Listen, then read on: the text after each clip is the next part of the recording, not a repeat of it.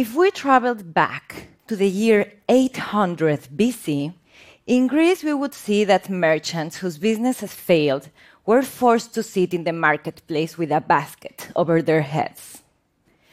In pre modern Italy, failed business owners who had outstanding debts were taken totally naked to the public square, where they had to bang their butts against a special stone while a crowd jeered at them. In the 17th century, in France, failed business owners were taken to the center of the market, where the beginning of their bankruptcy was publicly announced.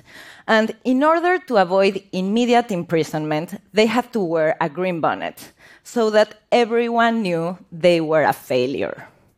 Of course, these are extreme examples, but it is important to remember that when we excessively punish those who fail, we stifle innovation and business creation, the engines of economic growth in any country. Time has passed, and today we don't publicly humiliate failed entrepreneurs, and they don't broadcast their failures on social media. In fact, I think that all of us can relate with the pain of failure, but we don't share the details of those experiences. And I totally get it, my friends. I have also been there. I had a business that failed, and sharing that story was incredibly hard. In fact, it required seven years, a good dose of vulnerability, and the company of my friends. This is my failure story. When I was in college studying business, I met a group of indigenous women. They lived in a poor rural community in the state of Puebla, in central Mexico. They made beautiful handmade products. And when I met them and I saw their work, I decided I wanted to help. With some friends, I co founded a social enterprise with the mission to help the women create an income stream and improve their quality of life.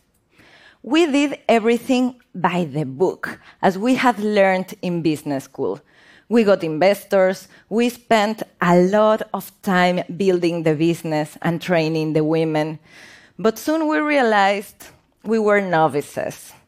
The handmade products were not selling, and the financial plan we had made was totally unrealistic. In fact, we worked for years without a salary hoping that a miracle would happen, that magically a great buyer would arrive and she would make the business profitable. But that miracle never happened. In the end, we had to close the business, and that broke my heart. I started everything to create a positive impact on the life of the artisans, and I felt that I had done the opposite.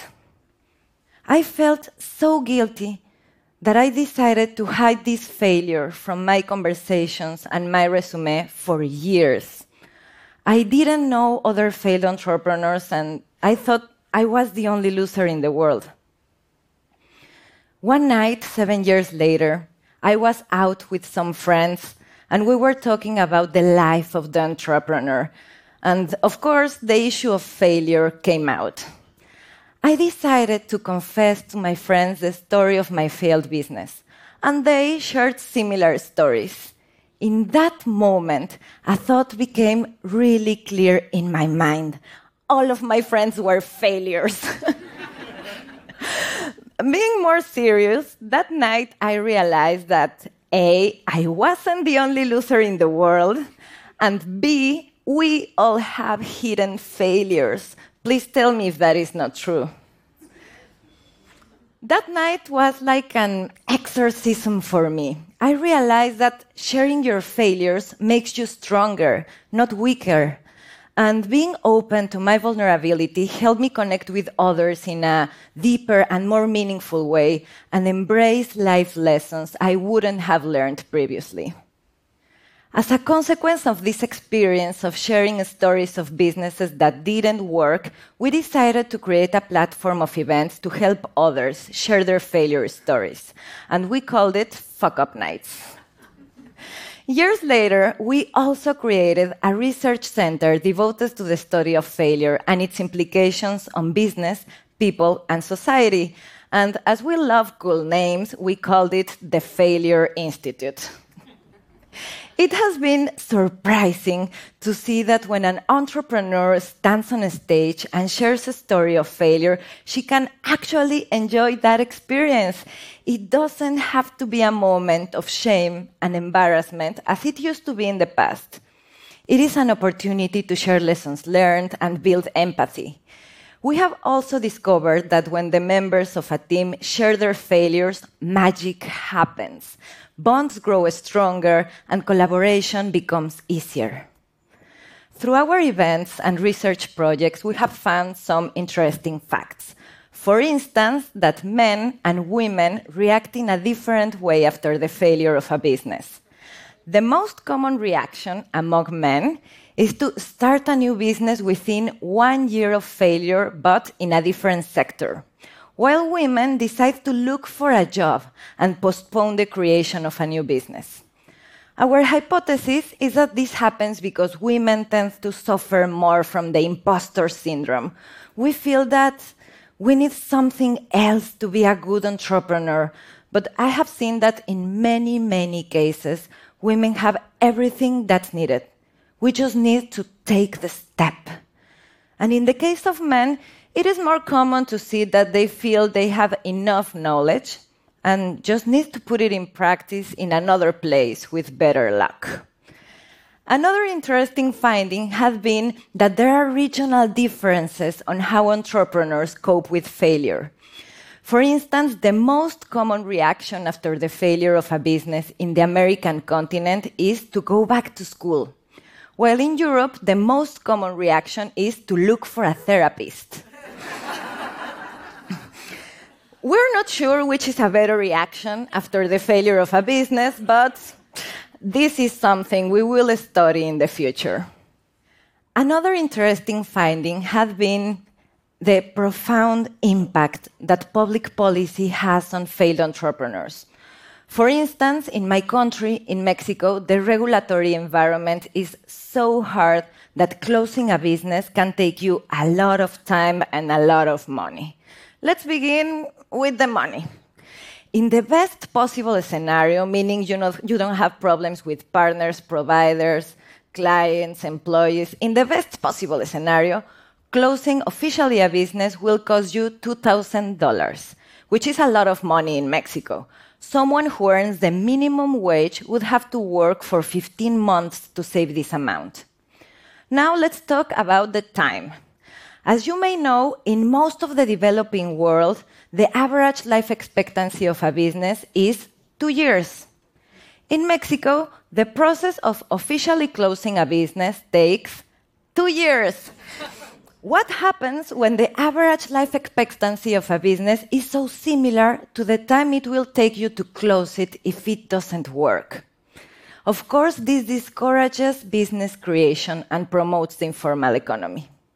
In fact, econometric research has proved that if the process of declaring bankruptcy takes less time and less money, more new firms will enter the market.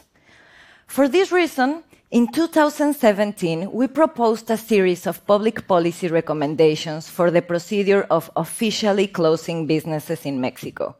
For a whole year, we worked with entrepreneurs from all over the country and with Congress.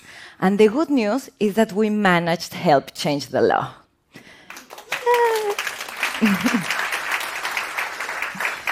the idea is that when the new regulation comes into force, entrepreneurs will be able to close their businesses in an online procedure that is faster and inexpensive. On the night we invented Fuck Up Nights, we never imagined that the movement would grow this big. We are in 80 countries now. In that moment, our only intention was to put the topic of failure on the table, to help our friends see that failure is something we must talk about. It is not a cause of humiliation, as it used to be in the past, or a cause of celebration, as some people say. In fact, I want to confess something. Every time I listen to Silicon Valley types or students bragging about failing fast and often like it's no big deal, I cringe. Because I think that there is a dark side on the mantra fail fast. Of course, failing fast is a great way to accelerate learning and avoid wasting time.